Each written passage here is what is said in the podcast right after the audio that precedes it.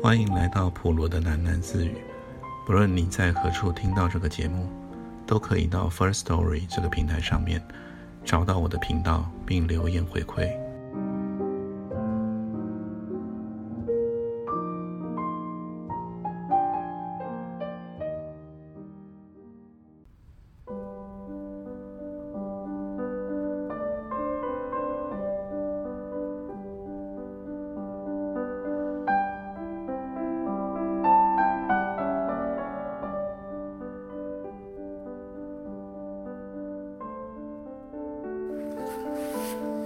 令瑶凭他的观察，判断王蝶珠没有诓骗自己。他一边向王蝶珠道谢，一边站了起来。就是这时，他看见了大门后挂着的一只白色的宽边帽子。他和林峰私底下向他描述的那种帽子完全相仿。令瑶忍不住问了一句：“那顶白帽子是你的吗？”“当然是我的。”“你问这问那的，到底要干什么？”王蝶珠勃然大怒，他抢先几步打开了大门，做了一个夸张的逐客动作。关于白帽子的问题，也使令瑶受到了一次意外的伤害。令瑶走过王蝶珠身边，看见他用手在鼻子前扇了几下，令瑶的心猛然一颤，几步跑下了台阶。但是他害怕的那种语言，还是清晰无误的传到他的耳边。熏死我了！哪来的狐狸钻到我家里来了？令瑶站住了，回过头，盯着倚门耍泼辣的王蝶珠。他想回敬对方几句，可是令瑶毫无与人当街对骂的经验，眼泪却不听话的流了下来。令瑶用手帕掩面走了几步，终于止住了悬浆喷发的哭泣。在一个僻静的街角，他从手袋里。找出了粉盒，在眼睑下铺了点粉，来遮盖泪痕。自从离开势利女中肥短流长的女孩队以后，令瑶还是第一次受到这种屈辱。被刺破的旧伤带来了新的疼痛。令瑶脸色苍白的沿街道内侧走着，在一家服装店的橱窗前，她站住了。她看见橱窗里陈列着一种新奇的女士内衣。袖口和腰部竟然都是用松紧带收拢的。宁瑶朝四周观望了一番，毅然走进了那家服装店。从更衣间出来，宁瑶的心情好了一些。现在除了英国香水的紫罗兰香味，她的身上像所有女人一样正常。宁瑶在服装店的门前看了看手表，时间尚早，与其回家看母亲不满的脸色。不如去找一找那个舞女猫咪。他想，假如能从舞女猫咪那儿了解到一星半点父亲的消息，他对母亲也算有所交代了。舞女猫咪却很难找，东亚舞厅的大玻璃门反锁着，里面的守门人隔着玻璃对李瑶吼：“大白天的哪来的舞女啊？他们现在刚刚睡觉。”找猫咪到铁平巷去找。守门人发了一顿莫名其妙的脾气后，又嘀咕道：“谁都想找猫咪，连太太小姐也要找猫咪。”宁瑶知道铁平巷是本地隐秘的达官贵人寻欢作乐的地方，所以令瑶拐进那一条狭窄的、扔满了枯残插花的巷弄的时候，心跳不规则地加快了。他害怕。被某个熟人撞见，最后令瑶像做贼似的闪进了舞女猫咪的住处。这所大房子的复杂结构，使令瑶想起张恨水小说里对青楼妓院的描写。他怀疑这里就是一个高级的妓院，只是门口不挂灯笼，不揽客人罢了。令瑶惶恐地站在楼梯门口，驻足不前。有个茶房模样的男人上来招呼道：“这位小姐有事吗？”令瑶红脸说：“我找人，找舞女猫咪。”茶房戒备的扫视着令瑶，又问：“你找他什么事？”猫咪上午不会客。令瑶急中生智，随口编了个谎话：“我是他表姐，从外地回来看望他的。”令瑶按茶房的指点上了二楼，在舞女猫咪的房间外面徘徊着，却怎么也鼓不起敲门的勇气。令瑶发现面向走廊的圆窗有一个裂口，他试着从裂口处朝里窥望，里面是一扇彩绘屏风。令瑶第一眼看见的，居然是一顶白色的宽边帽子。它与林峰向他描述过的那种帽子一模一样，与王蝶珠的那顶也如出一辙。宁瑶轻叹了一声，他的心似乎快跳出来了。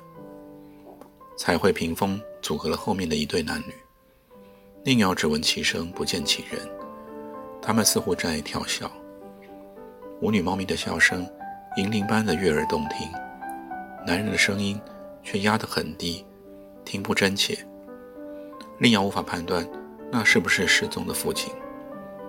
走廊的另一端传来了茶房的脚步声，令瑶正想离开圆窗，突然看见。彩绘屏风摇晃起来，后面的两个人似乎厮打了起来。先是舞女猫咪俏丽年轻的身影暴露在令瑶的视线里，她呵呵呵的疯笑着，绕着屏风而逃。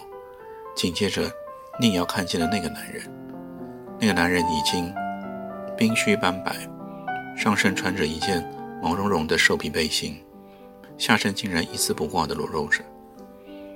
宁瑶惊叫了一声，反身朝楼下跑。半路上遇见茶房，茶房想挡住他，但被令瑶用力地推开了。令瑶一口气逃离了铁皮巷，最后就倚着路灯，喘着粗气。太恶心了，令瑶自言自语道：“实在太恶心了。”这是一次意外的遭遇。令瑶后来失魂落魄地回到家，女佣阿春出来开门。她发现令瑶神情恍惚，脸色苍白如纸，似乎在外面受到了一场惊吓。连续几天，令瑶懒得说话。孔太太每次问及她出外打听孔先生消息的进展时，令瑶就以一种怨爱的目光回答母亲，手里捧着的是张恨水的另一本小说《金粉世家》。孔太太什么都问不出来，又气又急。上去抢过令瑶手里的书，扔在地上。你们都着了什么魔啊？孔太太跺着脚说：“一个个都出了毛病，这家究竟撞了什么鬼了？”令瑶冷冷地说：“我不出去了，要打探父亲消息，你自己去。”让我自己去？好孝顺的女儿啊！你知道我关节炎犯了，知道我不好出门，还让我去？你要让我短寿？还是要我马上死给你看啊！宁瑶半倚在沙发上，无动于衷。她瞟了眼地上的金本世家，手伸到身后，又摸出一本《八十一梦》，翻着。过了一会儿，她突然说了一句：“什么也没找到，只看见了那种白帽子。”“什么白帽子？谁的白帽子？”孔太太追问道。“就是女人戴的白帽子啊。”令瑶自嘲地笑了笑，说：“没什么用。后来我发现，街上好多女人都戴那种白帽子。”孔太太终于没问出结果，她烦躁地摔摔打打着走出了前庭，在庭院里漫无目的的踱步。他看见两只波斯猫在门廊前的土垒里嬉打着，那是孔太太讨厌而孔先生钟情的爬山虎藤的发祥地。几年前，孔先生用砖土砌了那个花垒的时候，夫妻俩就发生过争执。孔太太觉得丈夫为这棵爬山虎浪费的地盘实在太多了，而孔先生我行我素，他一直认为孔太太容不下他的所爱，包括这棵多年的老藤，它是孔先生夫妇诸种争执的祸端之一。孔太太每天照顾着他心爱的花圃和盆景。但他从未给爬山虎浇过一滴水。经过那个土垒的时候，他也不屑地朝里面望上一眼。假如那棵讨厌的老藤因无人照管而自然死亡，那是孔太太求之不得的事。从早晨到现在，两只波斯猫一直在那个花蕾里嬉戏。孔太太不想让她的猫弄脏了皮毛，她过去把猫从里面抱了出来。花蕾里的土看上去是翻过不久的，土层很松也很湿润，隐隐地散发着一股腥臭。孔太太不无怨恨地想：她肯定又往土里埋死狗死鸡了。她总是固执地认为。这是培养花木的最好途径，是园艺的关键。而孔太太则信仰草木灰和氮肥。他们夫妇的园艺向来是充满奇异的。孔太太把波斯猫逐出了花蕾，眼睛里再次闪现出愤怒的火花。爬山虎藤下面的死狗死鸡，无疑是孔先生出门前期埋下的，因为他唯恐。他会长期缺乏营养而枯死。孔太太由此断定，孔先生那天的寻衅、暗示中，都是他蓄谋已久的计划了。一阵东风吹来，满墙的爬山虎新叶飒飒地撞击着灰墙，而花蕾里散发的那股腥臭越发浓重。孔太太捂着鼻子，匆匆离开了门廊。她想，她这辈子注定是要受孔先生的欺负的。即使在他离家出走的日子里，他也用这种臭味来折磨他脆弱的神经。孔先生失踪已将近一个月，儿子跟着一个三流剧社去外部演出了，女儿丽瑶整天待在楼上，拒绝再出家门。这是梅林路孔宅的女主人眼里的罕见的春季。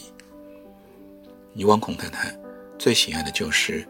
草木熏香的四月，可是这年四月，孔太太眼眶深陷，瘦弱纸人。她多次对上门的亲朋好友说：“我快要死了，我快要被他们活活气死了。”随着明察暗访一次次无功而返，孔太太又把疑点集中在牙科诊所的方小姐身上。据孔太太安插在诊所的一个远方亲戚称，方小姐与孔先生关系向来暧昧。孔先生失踪后，他也行踪不定起来，有时几天不来诊所上班。孔太太心里立刻有一种石破天惊的感觉。无论如何，她要把赌注压在方小姐身上试一试。孔太太开始催逼令瑶到方小姐的家去，但是不管孔太太怎么小以厉害，令瑶依然沉着脸。不置一词，逼急了就说：“你自己去吧，你能浇花，能剪枝，为什么自己不去？我看你的腿，精神都比我好。”一句话呛得孔太太差点背过气去。孔太太边哭边到桌上抓了一把裁衣刀，说：“你到底去不去？你不去，我就死给你看。反正死了也落个省心，一了百了。”宁瑶看着母亲发狂的样子。不免惊慌失措，连忙放下小说，往外面冲。我去，我这就去。宁瑶的声音也已经接近哭好了。他把前厅的门狠狠撞上，忍不住朝门上吐了口唾沫。活见鬼！天晓得，怎么你们惹的事全都落到我头上来了？外面飘着细细的斜雨，天空微微发暗。女佣阿春拿了把伞，追到了门外，想给令瑶。令瑶手一甩，把雨伞打掉了。令瑶在四月微雨里走着，脸上的泪已经和雨珠凝成了一片。现在，她觉得自己就像张恨水笔下那一些受尽凌辱的悲剧女性，心里充满了无限的自怜自爱。方小姐家，她是去过的，走过一个街区。从一家布店里走进去就到了。宁瑶就这样很突兀地出现在方小姐的家里，头发和衣裙被细雨给淋透了，略显浮肿的脸上是一种哀怨的楚楚动人的表情。方小姐却不在家，方小姐的哥哥方先生热情有加地接待了家里的不速之客。那是这个街区有名的风流倜傥的美男子。宁瑶记得少女时代的夜梦，多次梦见了这个男人，但现在，但现在，让她湿入地面对他，这似乎是一种报应。多年不见，孔小姐越来越漂亮了。她说。令瑶很别扭地坐着，以侧面回避了方先生的目光。他假装没有听到对方的恭维。我来找方小姐，有点急事。令瑶咳嗽了一声：“你告诉我她在哪儿吧，我马上就走。”为什么这样着急呢？我妹妹不在啊，找我也一样。一般来说，女孩子都不讨厌和我交谈的。我不是来交谈的。请你告诉我，方小姐去什么地方了？陪我父母回浙江老家了，昨天刚走。方先生说着，朝令瑶温柔地挤了挤眼睛，然后他开了一个玩笑：“什么事这么急啊？是不是你们合谋杀人了？”不开玩笑，你能告诉我他和谁在一起吗？我说过了，陪我父母走的，当然和他们在一起。真的和父母一起吗？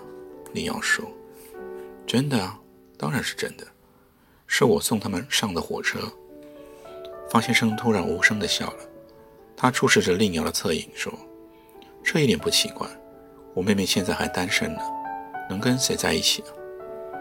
方先生掏了一支雪茄，叼在嘴上，慢慢的点着烟丝。他在烟雾后叹了口气。现在的女孩怪了，为什么不肯嫁人呢？好像天下的好男人都死光了似的。孔小姐现在也还是独身吧？宁瑶的肩膀莫名的颤了一下，她转过脸，有点吃惊的看了看方先生，那张白皙而英俊的脸上洋溢着一种不加掩饰的自得之色。他在居高临下的怜悯我，他在揶揄我，他在嘲弄我。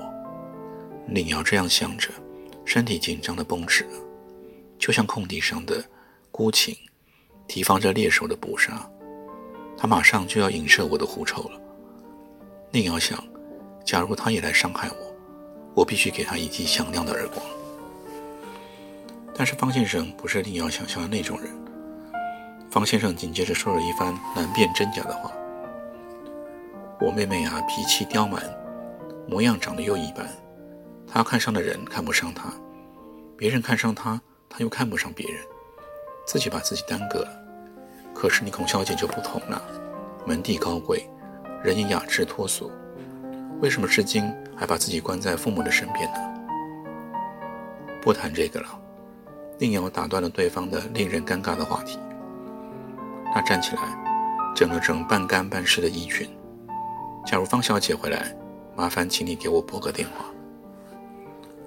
方先生有点失望地把令瑶送到了门口。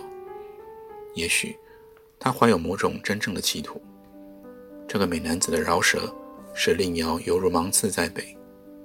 在通往布店的狭窄过道里，方先生抢先一步，堵着令瑶，说了最后一句话：“想去青岛海滨游泳吗？”“不去，我哪儿也不想去。”“为什么？我们结伴去啊。”再说，你的形体很苗条，不怕穿游泳衣的。令瑶的目光黯淡，穿过方先生的肩头朝外面看。他不想说话，喉咙里却失去控制地发出了一声冷笑。某种悲壮的激情从天而降，他使令瑶心后缓缓地举起了他的左右双臂。可是我有狐臭。令瑶面无表情，举背的动作。酷似一具木偶，他说：“方先生，你喜欢这种气味吗？”方先生瞠目结舌地目送了令瑶快步离去。他确实不知道孔家小姐染有这种难言的暗病，同时，他也觉得貌似高雅的孔令瑶做错如此举动有点不可思议。又是一个难眠的四月之夜，庭院里盛开的花朵。把浓厚的香气灌进每一个窗口。新制的喷水器已经停止工作了。梅林路的孔家一片沉寂，但家里剩下的三个女人都不肯闭眼睡觉。楼下的孔太太躺在床上，高一声低一声的呻吟；楼上的令瑶抱着袖枕，无休无止的啜泣。女佣阿春就只好楼上楼下的跑个不停。女佣阿春给令瑶端来了洗脸水，正要离开的时候，被令瑶叫住了。令瑶向他问了一个奇怪却又是他期待已久的问题：“狐臭有办法根治吗？”“有啊，怎么没有？”女佣阿春在确定他没有听错后，响亮的回答。然后他带着一丝欣慰的笑容，靠近了令瑶。“我早就想告诉你了，可是怕你见怪，不敢先开口说。我老家清水镇上有个老郎中，祖传秘方。”专除狐臭，手到病除，不知治好了多少人的暗病啊！你带我去。令瑶的脸依然埋在枕头里。他说：“明天你就带我去。”女佣阿春看不到令瑶的脸部表情，但她清晰地听见了令瑶沙哑而果决的声音。她相信，这是令瑶在春天做出了真正的选择。孔太太没有阻拦令瑶去清水镇的计划，但令瑶猜得到母亲心里那些阴郁的念头。她和女佣阿春带着简单的行李走出家门的时候，孔太太躺在一张藤椅上一动不动。令瑶在门廊那里回头一望，恰恰看见母亲眼里那种绝望的光。令瑶感到一丝轻松，而且。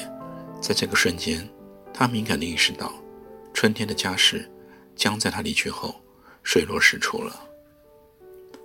在早晨稀薄的阳光里，孔太太半睡半醒，她迷迷蒙蒙地看见了孔先生的脸，像一片锯齿形的叶子，挂在了爬山虎的老藤上，一片片的发芽，长肥又长大，又一片片的枯萎坠落。他迷迷蒙蒙地。闻到了一股奇怪的血腥气息，微微发甜。它在空气中飘荡着，是满园花草噼噼啪啪的疯长。孔太太在藤椅上痛苦地翻了个身，面对着一丛她最心爱的香水月季。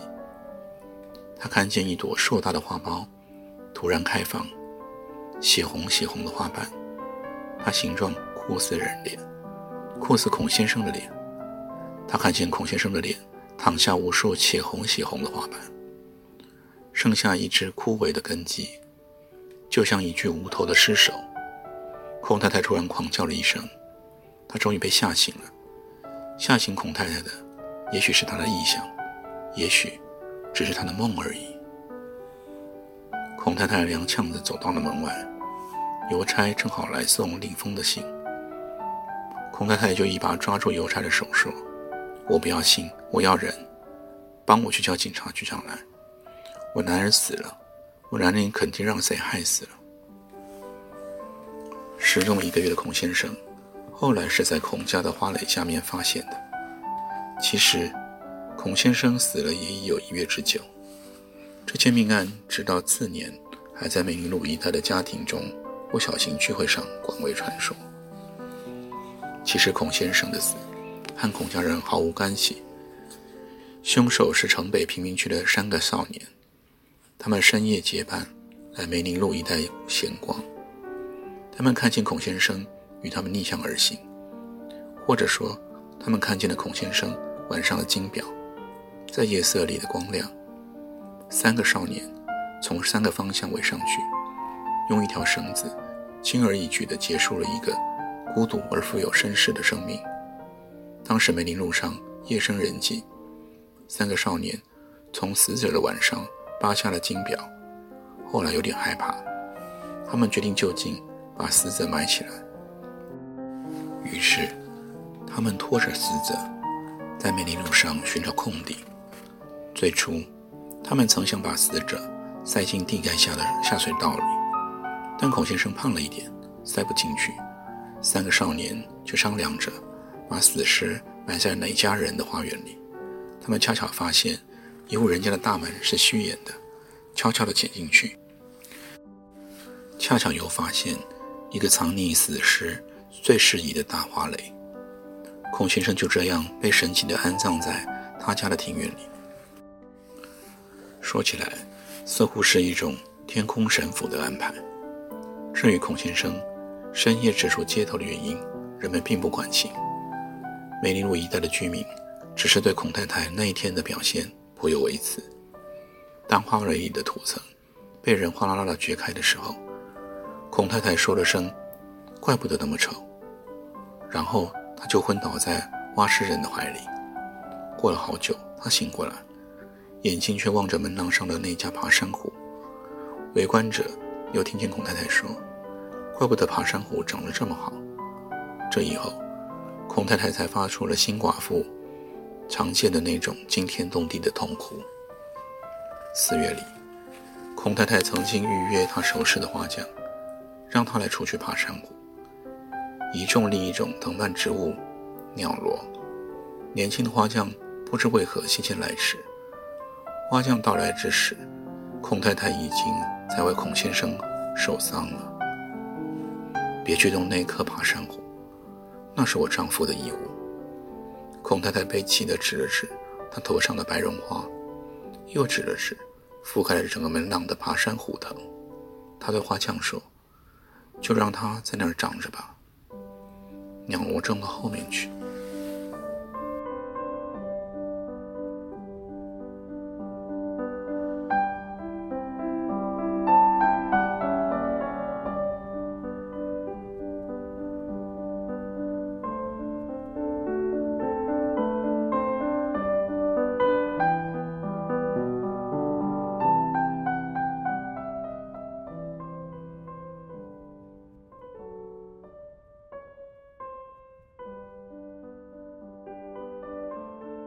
今天就先听到这里，我们改天见。